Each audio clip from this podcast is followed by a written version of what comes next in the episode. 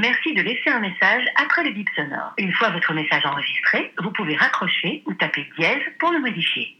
Hello, c'est moi, tu vas bien? Dis, je viens de voir que c'était le dernier jour pour les lycéens et étudiants pour entrer leur vœu sur Parcoursup. Et c'est dans ces moments-là que je me dis que je me suis bien facilité la vie en choisissant une école privée. hein. Bon alors, ok, tu casses ce portefeuille, mais moi j'ai jamais compris comment ça marche à PB. hein. Et pour avoir utilisé Parcoursup avec mon frère l'an passé, c'est limite s'il faut pas avoir déjà fait Bac plus 3 pour comprendre comment marchent leurs histoires de vœux et de sous-vœux. hein. Au-delà de ça, je trouve que le plus compliqué, c'est surtout de savoir ce que tu as envie de faire. Qu'est-ce que tu connais de la vie à 17 ans pour faire un choix qui déterminera ton travail jusqu'à la retraite. T'as encore rien vu, rien vécu et t'es beaucoup trop jeune pour savoir exactement ce que tu veux. Maintenant, on te demande même des lettres de motivation pour chaque formation. Mais ta motivation à 17 ans, c'est surtout de découvrir si tel ou tel domaine te convient, car pour l'instant, c'est l'inconnu pour toi. On a un parcours tellement général en France que quand tu lis le nom des matières délivrées en IUT ou en licence, bah tu sais pas à quoi ça correspond. Non, vraiment, choisir une orientation à 17 ans, c'est pas simple et on devrait arrêter de faire culpabiliser les gens qui se trompent. Alors, il faut pas se tromper 5 fois non plus, mais c'est normal de réaliser que quelque chose n'est pas fait pour nous. Et à mon sens, il vaut mieux se dire au bout de quelques mois que c'est pas un diplôme pour nous que le faire pendant deux ans et ça nous servira à rien quoi. Moi j'ai eu beaucoup de chance, j'ai toujours su ce que je voulais faire et ça dès que je suis entrée au lycée. C'est à partir de mon envie à moi que j'ai cherché une formation, j'ai trouvé, été acceptée et puis bon, tout s'est déroulé sans problème quoi. Mais je me suis toujours dit que j'allais passer beaucoup trop de temps au travail pour ne pas faire quelque chose que j'aime. Alors j'ai creusé dans mes passions pour trouver des métiers qui pourraient me convenir en adéquation avec mes envies, mes aptitudes. J'ai remarqué que souvent les conseillers d'orientation avaient la démarche inverse. Ils te demandent d'abord dans quelle matière tu es bon avant de te demander ce qui t'intéresse et ce que tu aimes. Pour moi, on peut tout apprendre si on en est passionné. Alors, pour trouver sa voie, mon seul conseil c'est de partir de quelque chose qu'on aime et qui nous passionne, pas de quelque chose dans lequel on est bon. J'espère de